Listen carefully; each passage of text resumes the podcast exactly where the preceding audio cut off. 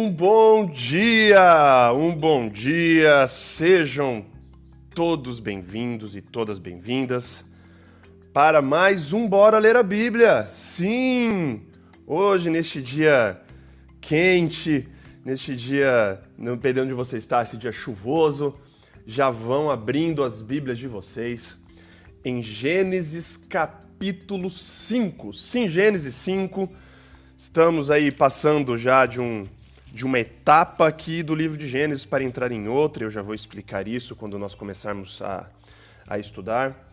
Já vão pegando as canetas, já vão pegando os marca-textos, já vão pegando tudo para vocês aí, em, onde vocês estiverem, para vocês poderem anotar, para vocês anot é, escreverem seus insights. E assim, quando você precisar estudar de volta, você voltar ao assunto, você vai ter suas anotações lá todas preparadinhas. Beleza, gente? Então, antes de começarmos a ler hoje, hoje vai ser rápido. Hoje é Gênesis 5 é sobre as, as linhagens, sobre as gerações e prometo que não, va não vamos demorar no episódio de hoje. Mas antes, vamos fazer uma oração e vamos pedir a presença de Deus conosco. Oremos. Pai amado e querido, nós lhe agradecemos muito, Pai, pelo que tu és. Agradecemos porque o Senhor é criador, o Senhor é mantenedor, o Senhor é soberano, o Senhor é amor, o Senhor é justiça. A ti todo louvor, toda honra e toda glória, Pai. Agradecemos porque mesmo o Senhor sendo todo poderoso e tudo que o Senhor é, agradecemos porque o Senhor tem bondade conosco, o Senhor tem misericórdia e o Senhor nos abençoa, Pai. Agradecemos pelo teto que nós temos, pelo conforto dos nossos lares, agradecemos pela noite gostosa de sono. E agradecemos principalmente agora por o Senhor nos motivar diariamente e termos esse momento para estudarmos a Tua palavra, Pai. Esse privilégio que nem todos têm, várias pessoas ao redor do globo não têm esse acesso à palavra que nós temos, Pai. Que nós possamos reconhecer essa dádiva diária e hoje, ao abrirmos em Gênesis 5, que o Senhor invita o Santo Espírito para estar conosco. Que o Senhor nos abençoe, nos dê um entendimento, a sabedoria que só vem do alto para que possamos compreender o que está escrito aqui. Seja com todos os que estão acompanhando ao vivo, seja também os que estão acompanhando a gravação posteriormente. Tudo isso nós te pedimos e agradecemos por amor de seu santo e maravilhoso nome, Pai. Amém. Muito bem, gente. Gênesis capítulo 5. Ontem, em Gênesis 4, nós estudamos a história de Caim e Abel, a história que todo mundo conhece, a história do primeiro assassinato, a história dos dois irmãos, uma história super icônica, mas ontem nós analisamos por uma outra perspectiva. Ontem nós descobrimos e analisamos aqui no texto, não descobrimos, ontem nós cavamos mais no texto detalhes interessantes. Por exemplo, que o personagem principal da história não é Abel, o personagem principal da história é Caim. Nós descobrimos ontem também que o motivo da inveja, o motivo da raiva de Caim foi, a, foi por causa da relação boa que Abel tinha com Deus e a, e a má relação que ele mesmo tinha com Deus. Então a gente viu que a, o primeiro assassinato foi por motivação religiosa, foi por motivação de adoração. Nós vimos depois que mesmo Caim assassinando o seu irmão, e ele com medo de ser punido pelo mesmo estilo de morte, ele estava com medo de ser assassinado, Deus é misericordioso com ele, coloca um sinal em Caim para Caim não ser assassinado, como ele mesmo tinha assassinado o irmão. A gente vê como que Deus, mesmo com a nossa injustiça, mesmo com nosso, nossa natureza super pecaminosa, ainda Deus ainda tem misericórdia da gente. E aí nós vemos que Caim vaza da presença de Deus, e aí ele se restabelece na terra de Nod, e aí ele tem gerações e gerações. E nós vimos ontem que as gerações aqui que contam de Caim é uma geração perversa, uma geração pesada. Hoje nós vamos ler o, capítulo 5 de Gênesis e é um aparentemente é um capítulo que nós analisamos e quando vem capítulos de genealogias a gente pula, obviamente, acha chato porque é muito repetitivo, fulano gerou ciclano, que gerou sei lá o que, viveu tantos anos, morreu e gerou sei lá o blá blá blá.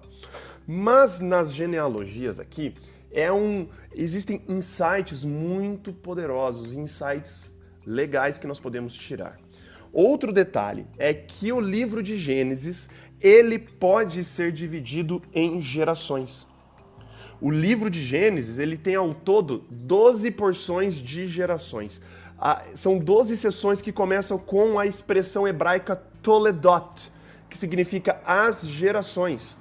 Então nós podemos dividir, então, como eu disse, a, o livro de Gênesis em 12 grandes genealogias. E por que que isso é importante, pastor Gustavo? Importante porque o autor aqui, no caso Moisés, está querendo mostrar uma coisa interessante. Ele está querendo mostrar que aquela ordem que Deus deu lá no Éden, em Gênesis 1, verso 28, de ser fértil, sejam férteis, multipliquem-se, encham, subjuguem a terra e dominem, está sendo ainda mantida.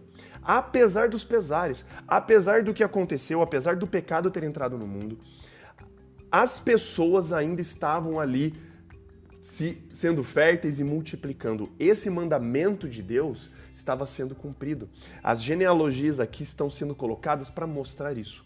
Outra coisa muito interessante é que as genealogias nunca são a respeito da pessoa que gera, mas sim do seu descendente. Então, tal pessoa gera tal pessoa, e aí fala dessa pessoa, não fala da pessoa que gerou ela, não fala do pai, fala dela. Por exemplo, aqui no capítulo 5 nós vamos ler, fala que Lameque gerou um filho, deu um nome de Noé, e aí fala de Noé. E assim por diante. Nunca é sobre a pessoa que gera. A, a, a história conta da, do filho. O filho aqui no texto bíblico conta da história do pai. Aqui, inclusive, dá para fazer até a aplicação do honrar pai e mãe, que está lá nos, nos Dez Mandamentos, no Êxodo, que é colocado. Aqui é a forma de mostrar como o filho honra o pai e a mãe. Aqui, então, quando apresentam-se as genealogias, conta-se muito mais a história do pai, mas através do filho, do que qualquer outra coisa. Isso é uma, é uma coisa bonita. Mas hoje nós iremos ler aqui a das descendências de Adão e nós vamos ver, pegar uns, uns pequenos detalhes. Então, sem mais demora, Abra as Bíblias de vocês, já estão abertas aí provavelmente, em Gênesis capítulo 5, na minha Bíblia, que está na nova versão internacional, começa assim. Este é o registro da descendência de Adão. Quando Deus criou o homem, a semelhança de Deus o fez. Homem e mulher os criou, quando foram criados, ele os abençoou e os chamou de homem. Aqui, Adão, né? Como já tinha explicado a relação de Adão e Adamá, que Adamá é terra e Adão é o nome do primeiro do primeiro ser. Aos 130 anos, verso 3, Adão gerou um filho à sua semelhança, conforme a sua imagem, e deu-lhe o nome de Sete. Aqui é interessante que agora a linhagem escolhida para se contar a história de Adão não é da linhagem a partir de Caim, é a linhagem a partir de Sete. Então, existe aqui uma escolha intencional da narrativa de contar a partir da, da linhagem de Sete, não de Caim. Mas eu já vou explicar o porquê e a gente vai entender isso aqui. Verso 4: Depois que gerou Sete, Adão viveu 800 anos e gerou outros filhos e filhas. Então gerou muito. Gente, então quando a gente vê pessoas se casando aqui, né, logo no início da história, pessoas se casando e tal, da onde apareceu tanta gente do nada? Cara, Adão e Eva tiveram filhos e filhas, não é contado. Não era o interesse do autor contar sobre todos os filhos e filhas que Adão e Eva tiveram. Existe uma intencionalidade no texto em contar o porquê que está contando desse jeito e traçando essa genealogia. Mas o fato é que Adão e Eva tiveram filhos e filhas. Quantos filhos e filhas em 930 anos de idade Adão teve? Eu não sei. Eu não sei. E caso você me pergunte, vou falar. Pastor Gustavo, você acha que realmente eles viviam todo esse tempo, 930, tantos? Eu acredito que sim. Eu acredito que seja literal por motivos que eu posso explicar depois, mas eu acredito sim que essas gerações aqui, elas viveram tanto, esse tanto de tempo, justamente por um motivo próprio. Nós iremos ler depois que Deus próximo do do dilúvio, ele estabelece um limite de idade, ele coloca um limite, ó, daqui não vai passar. E essas pessoas estavam muito próximas da natureza perfeita antes da queda. Então eles tinham plenas capacidades intelectuais, físicas, e a humanidade vai se degradando ao longo das gerações. A, a, idade vai diminuindo, as capacidades físicas e mentais vão se degradando. Essas pessoas que estavam muito mais próximas do Éden do que nós, por exemplo, hoje. Mas enfim, o fato é que Adão e Eva geraram outros filhos e filhas, durante esses 800 anos que depois que ele gerou Sete. e viveu ao todo, ao todo 930. Aos 105 anos, Sete gerou Enos. Depois que gerou Enos, Sete viveu 807 anos e gerou outros filhos e filhas. Viveu ao todo 912 anos e morreu. Aos 90 anos, Enos gerou Cainã. Depois que gerou Cainã, Enos viveu 815 anos e gerou outros filhos e filhas. Viveu ao todo 905 anos e morreu. Aos 70 anos, Cainã gerou Maalalel. Depois que gerou Maalalel, nomes bonitos para os seus filhos, por um acaso aqui, Cainã viveu 840 anos, gerou outros filhos e filhas. Viveu ao todo 910 anos e morreu. Aos 65 anos, Maalalel gerou Jared. Depois que gerou Jared, Maalalel viveu 830 anos, gerou outros, outros filhos e filhas. Viveu ao todo 895 anos e morreu. Aos 162 anos, Jared gerou Enoque. Depois que gerou Enoque, Jared viveu 800 anos, gerou outros filhos e filhas. Viveu ao todo 962 anos e morreu. Aos 65 anos, Enoque gerou Matusalém. Matusalém é conhecido como o cara que mais viveu, o maior, o maior período de vida da história de um ser humano na Terra é Matusalém. Então, depois que gerou Matusalém, olha que interessante. Depois que gera Matusalém, Enoque andou com Deus 300 anos e gerou outros filhos e filhas. Viveu ao todo 365 anos. Enoque andou com Deus e já não foi encontrado, pois Deus o havia arrebatado. Muito, muito legal. E muita gente já conhece né, a história, muita gente já sabe. Mas o interessante aqui é que é explícito no texto que só depois, não é só depois, mas especificamente depois que Enoque tem seu filho, que aí ele começa a andar com Deus. Aparece que o relacionamento de Enoque com Deus aí que ele se estreita, aí que ele fica mais forte. Depois que ele tem um filho, depois que ele entende dessa relação de amor de pai com filho, a compreensão dele da relação do amor de Deus para a comunidade, para com ele, parece que dá uma expandida. E aqui é muito bonito, porque parece Enoque andando com Deus. Enoque estabelece um relacionamento tão íntimo com Deus que chega um momento em que Deus arrebata Enoque. Enoque foi um dos primeiros, foi o primeiro ser humano a ser arrebatado. Temos mais outros dois aí na história bíblica que nós iremos ler depois que são mencionados. Muito interessante. E aí olha que louco isso. As genealogias, como eu disse, elas são colocadas aqui por um propósito. O autor tinha uma intencionalidade. E aí a intencionalidade aqui eu já vou colocar é contrastar as gerações e os descendentes de Caim com as descendentes gerações de Set. Os dois filhos de Adão aqui estão completamente em contraste. Por quê? Olha que louco. Quando nós vamos aqui no Enoque, Enoque é a sétima, é o sétimo da linhagem de Sete. E aqui mostra que Enoque andou com Deus. Quando nós vamos na linhagem de Caim, Lameque, quando nós estudamos no capítulo 4 ontem, também é o sétimo da linhagem. Só que em contraste, Enoque, que é sétimo da linhagem de Sete, ele anda com Deus. Ele é um cara que se apega a Deus. Lameque, que é o sétimo da linhagem de Caim, ele é o oposto, ele é promíscuo, ele é vingativo, ele é assassino, ele é violento, ele é arrogante, ele é a, as linhagens são, estão aqui colocadas em oposição. Por quê? Porque isso vai colocar o pano de fundo para o próximo capítulo, que vamos estudar amanhã, o capítulo 6. Quando fala, e aí, aqui já estou dando um spoiler, já dá um baita de, um, de uma clareada muita gente fala, né, dos filhos de Deus com as filhas dos homens, colocando em contraste, né? Não, a gente fala, mas será que os filhos de Deus são os anjos que vieram aqui e tiveram relações com os seres humanos e tiveram. Não. Aqui ele já está dando a dica da, do grande contraste entre essas, duas, entre essas duas linhagens, a linhagem de Caim e a linhagem de Sete. Uma completamente violenta, pesada, promíscua, vingativa, arrogante fugindo da presença de Deus, querendo assumir as coisas por si próprio. E do outro lado, a linhagem de Sete, que culmina aqui quando a gente está vendo em Enoque, o Sete com Sete, né, essa sétima linhagem. O cara que anda com Deus e Deus faz questão de trazer e levar ele para o céu sem passar pela morte. Mas agora continuando, olha só. Aos 8, verso 25, aos 187 anos, Matusalém, Matusalém gerou Lameque. É outro Lameque, tá? Depois que gerou Lameque, Matusalém viveu 782 anos, gerou outros filhos e filhas, viveu ao todo 969 anos, quase um milênio de existência o Parsa viveu e morreu. Aos 182 anos, Lameque gerou um filho, e aqui vem. Deu-lhe o nome de Noé.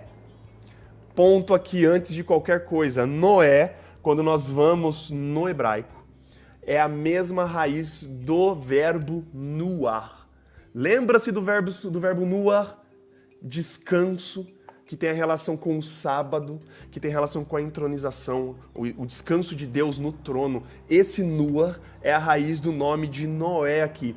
Por quê? E olha que interessante. Deu-lhe o nome, verso 29, de Noé, e Lameque disse: Por que deu o nome dele de Noé, de Nuar, de descanso? Ele nos aliviará do nosso trabalho e do sofrimento de nossas mãos causados pela terra que o Senhor amaldiçoou. Lembra alguma coisa? Isso te lembra algo? Cara, a, esper... a esperança aqui, quando Lameque gera Noé, é que Noé fosse o descendente da mulher que esmagaria a cabeça da serpente que foi profetizado por Deus lá em Gênesis 3,15. Deus amaldiçoa a terra. Lembra?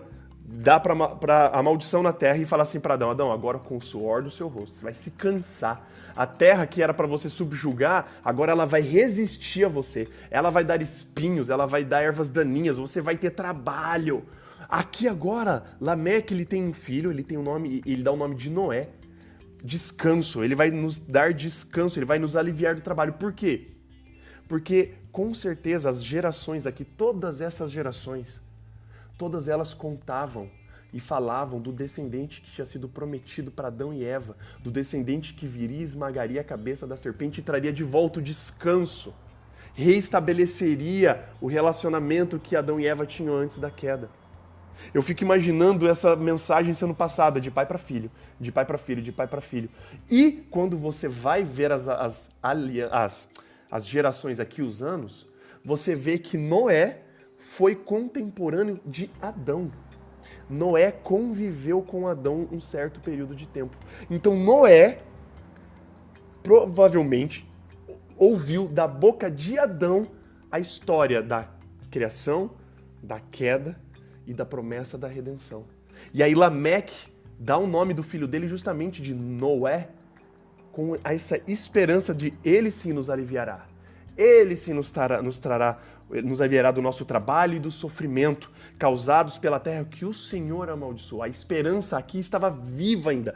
Enquanto a geração, a, a linhagem de Caim estava nem aí, estava mais nem aí para nada, essa linhagem de Sete, eles ainda tinham essa esperança, eles invocavam o nome do Senhor. Lembra que a partir da quando Enos cresce, filho de Sete, aí começa a se invocar o nome do Senhor. E aqui eles tinham essa esperança.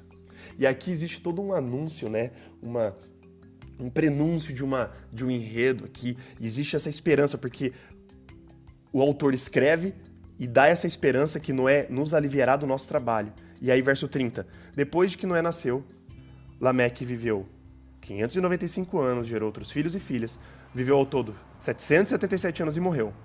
E aos 500 anos, Noé tinha gerado Sem, Cam e Jafé.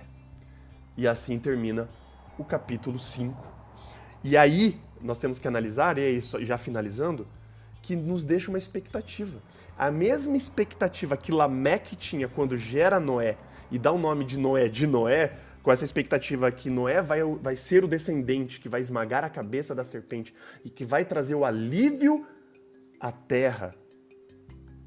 E nós vamos ver que tipo de alívio à terra que Noé irá trazer e como que Deus opera e tudo que Deus faz. Mas isso é um papo para o episódio de amanhã. Beleza, gente? Se vocês tiverem, caso vocês tiverem qualquer dúvida, se vocês tiverem qualquer comentário, eu tenho o maior prazer de comentar com vocês. Venha comentar comigo no meu direct do Instagram. Mande mensagem para mim no WhatsApp. Enfim, venha trocar ideia comigo. Se você tiver alguma dúvida, eu vou ter o maior prazer em te responder. Se eu não souber dar resposta de imediato, prometo que eu vou atrás e vou tentar responder para você da melhor maneira possível. Mas então, terminamos o capítulo 5 de hoje. Vamos finalizar então com uma oração? Oremos. Pai amado e querido, nós lhe agradecemos muito, Pai, pela tua providência. Agradecemos porque desde lá de trás existe, existiram pessoas que se mantiveram focadas em ti, Pai. Nós sabemos que desde o início existem as pessoas que não estão nem aí e as pessoas que estão do seu lado, Pai. Que se importam em te agradar e que te obedecem, que te amam, Pai. Que nós possamos ter essa mesma atitude, Pai. Nós, nós vivemos, né? Nós sabemos o mundo em que nós vivemos, nós sabemos em que assumirmos um, o partido do seu lado, assumirmos uma posição firme convicta de seus seguidores, seus discípulos, Pai, o mundo irá olhar para a gente como estranhos, irá olhar para a gente como fanáticos muitas vezes. Mas, Pai, nos dê a convicção de que estamos do lado certo, Pai. De que o Senhor, inclusive, já esmagou a cabeça da serpente na cruz. Essa esperança que os antepassados tinham a cada criança que nascia, a cada pessoa que nascia, eles tinham esperança que essa pessoa seria o descendente que iria esmagar a cabeça da serpente, Pai. Que essa esperança que os nossos antepassados tiveram lá atrás que nós, já te, que nós já tenhamos agora a convicção de que isso já foi completo, que isso já foi sentenciado, já foi feito na cruz, Pai.